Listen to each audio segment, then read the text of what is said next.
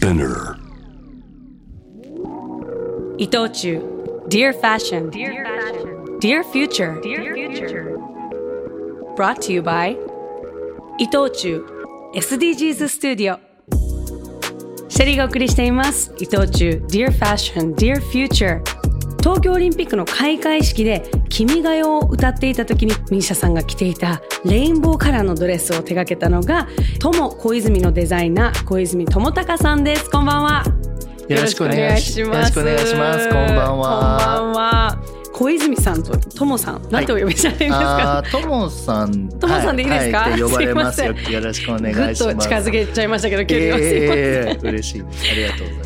ともさんのこの私はやっぱりあのオリンピックのミーシャさんのドレスがすっごく一緒に残っていて、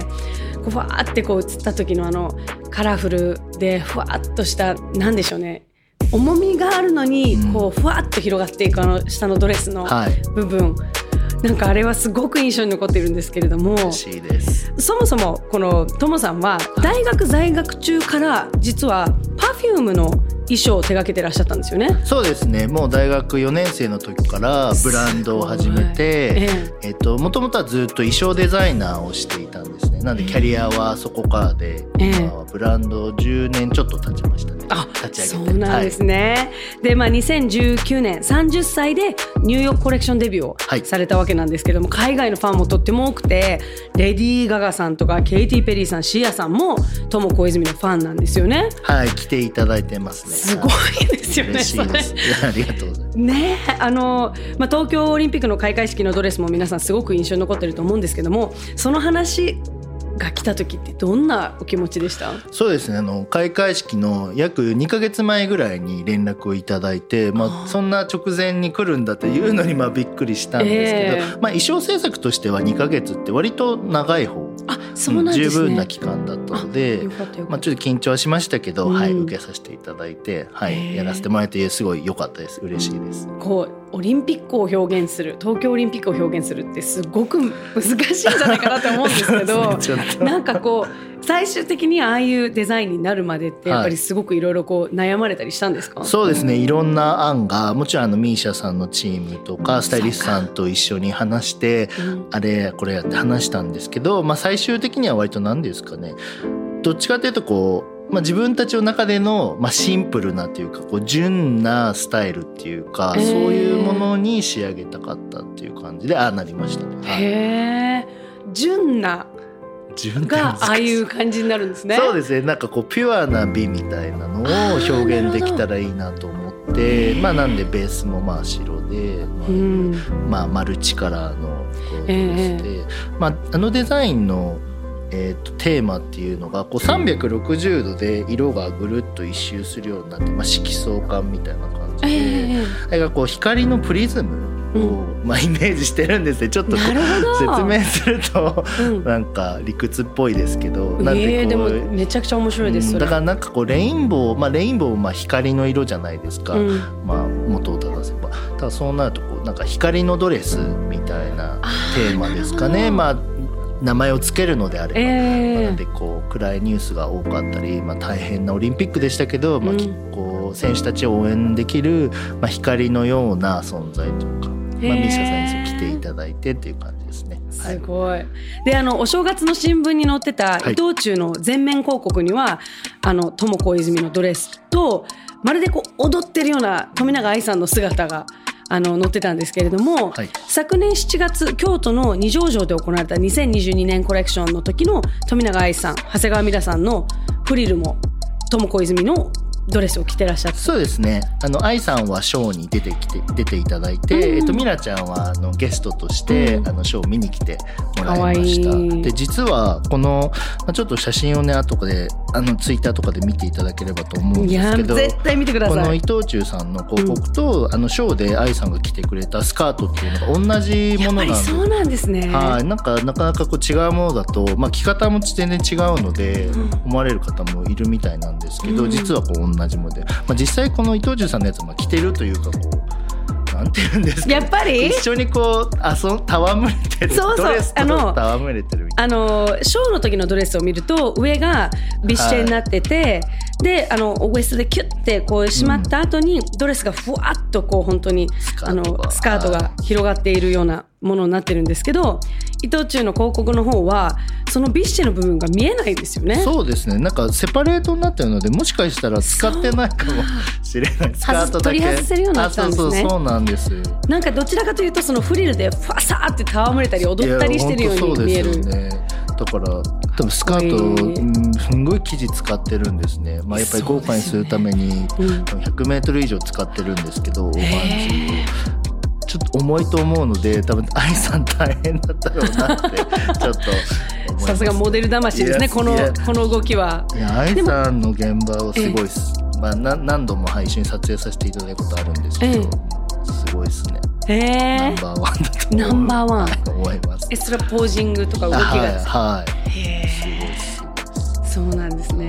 でこのまあ 100m 以上使われたという生地も、はい、実はあの全部再生ポリエステルそうなんです。を使われてる、はい。えっと、100%ペットボトルリサイクルの糸を使ったオーガンジーで、はい、はい、で白い生地に、えっと、ペイントをしているんですけど、はい、これが、えっと、去年の7月に京都で発表した時のコレクションの、うん、まあ、テクニックですね。はい、へその時に初めて使われたんですか？そうですね。やっぱりあのもちろんこうサステナブルな、えっと、取り組みっていうのはできればしたいなと思っていてで普段記事をあの買わせていただいている、えっと、会社さんが、えっと、こういったものを今開発していてよかったら使ってみてくださいっていうことで提供していただいてそうだったんですね。そしたら全然もうほぼ同じなんですよね。こう触り心地とかも。だからテクノロジー今のテクノロジーってすごいなと思ってだったらまあ環境にいいものをぜひ選んでいきたいなと思って、うん、全てオーガンジーは100%ペットボトルリサイクルのものだったりあとは結構京都のタンクとかに行って、えっと、シルクの反物の余りのものを提供していただいたりとか基本的にはこうなんだろうリサイクルのものとか、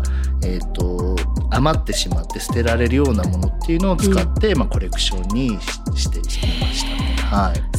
なんですね。あのトム小泉といえばもうフリルって思われる方多いと思うんですけども、はい、なんでフリルになったんですか？やっぱりこれって、まあ、10代の頃からファッションデザイナーを志しているんですけどやっぱりこうオートクチュールドレスの絵の憧れっていうんですかね。それがやっぱりもうすごい深く刻まれていて、まあ、今も本当に憧れを追いかけているって感じですかね。まあ、フリルってまあまあよくあるテクニックっていうかこうディテールだと思うんですけど、まあ、やっぱりこう可愛いじゃないですか、ね、単純に。なんか自分でやっぱり可愛いものとか美しいものがすごい好きなので、まあ、それをこうギュッと詰め込んだドレスを作っているっていう感じですかね。へ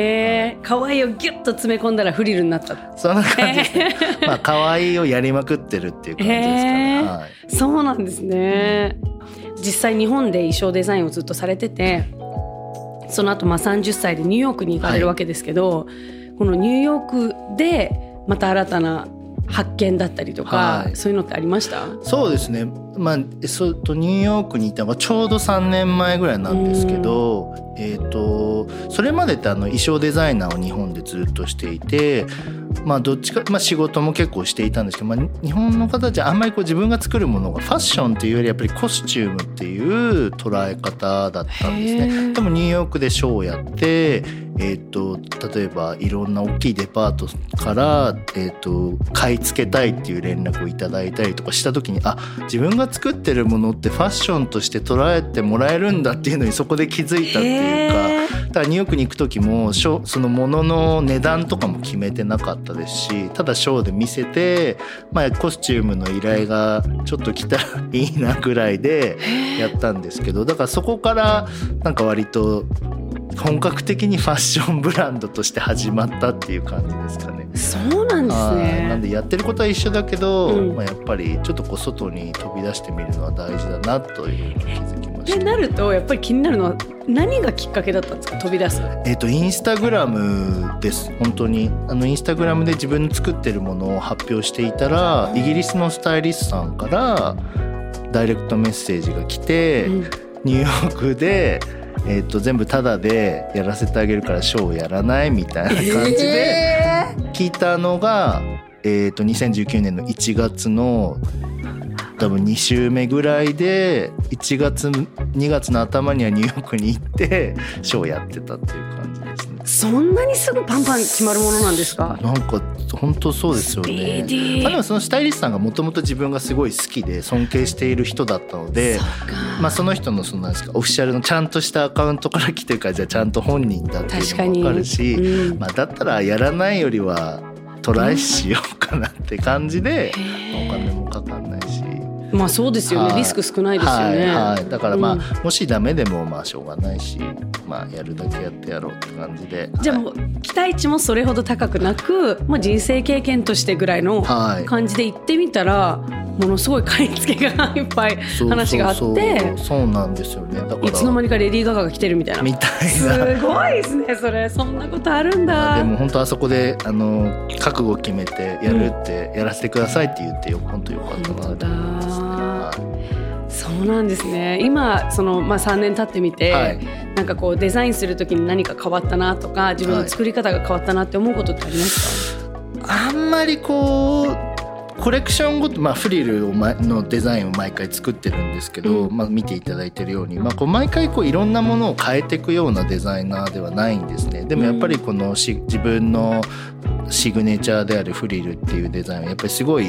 大事にしてますしすごいこう可愛がってこう育てていきたいなっていうぐらいの気持ちなので、まあ、これはこれからもまあ使いつつ、まあ、その時その時でこう興味があることとか、まあ、例えば去年のショーのようにこう新しい素材を使って新しいテクニックが生まれたりとか、うん、まあ、基本は変えずに、まあ、いろんなこう新しい要素をその時その時取り入れられたらいいなっていうのが今の気持ちですね。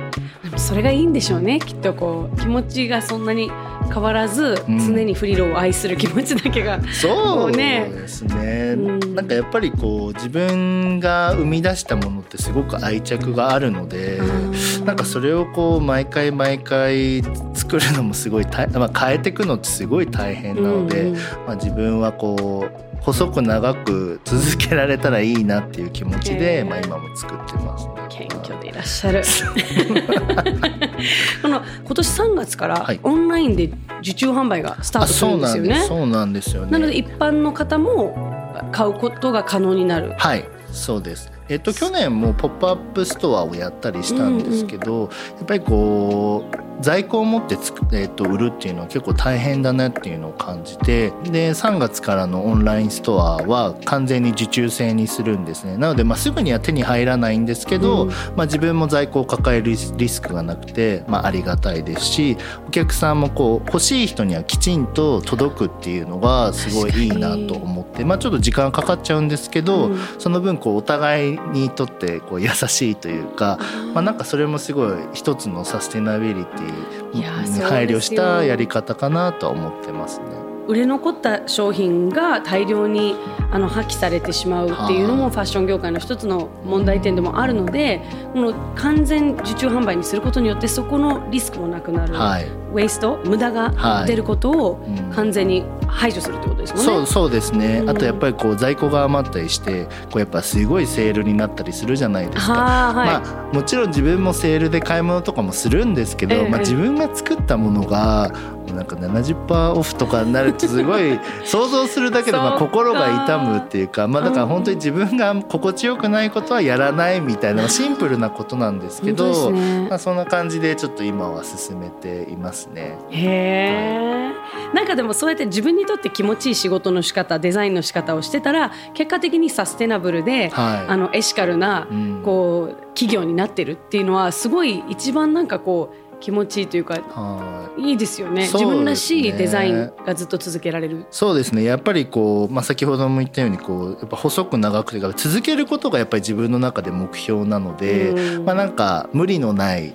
続け方無理のないまあ成長の仕方っていうのを、まあ、今こう模索している段階で、まずいろいろ試してやってみてるっていう感じですかね。はい素晴らしい。どんどんどんどんいろんな目標を達成させていくんだろうなとなんか想像してしまいます。そうだと嬉しいです。ねすごい楽しみですこれからの活躍。今日はとっても素敵な話たくさんありがとうございました。ありがとうございました。ゲストは友小泉のデザイナー小泉智隆さんでした。ありがとうございました。ありがとうございました。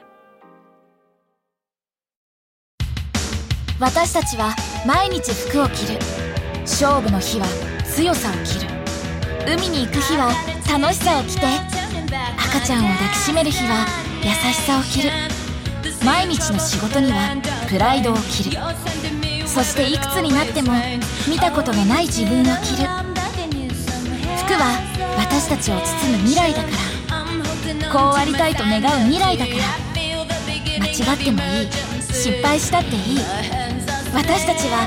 自分たちの意志で未来を着替えられる。未来を試着しよう。伊藤忠商事。ドイツブーテンディーク。北海に吹きすさぶ厳しい風。でもこの海の上に風力発電所があると知ったら気候変動に立ち向かう追い風に聞こえてきませんか？三方よしから続く SDGs 伊藤忠商事。世界中から持ち寄ったこの星の難問たち SDGs テーマもバラバラだけれどとても大切な宿題の数々。だから一人一人が自分ごとにできないと何も始まらない。そう考える伊藤忠商事が自分に合った SDGs に出会える場として東京青山にオープンした伊藤忠 SDGs スタジオでは SDGs に関するさまざまなイベントを展開中です。私が夢中の SDGs 始まる。伊藤忠 SDGs スタジオ。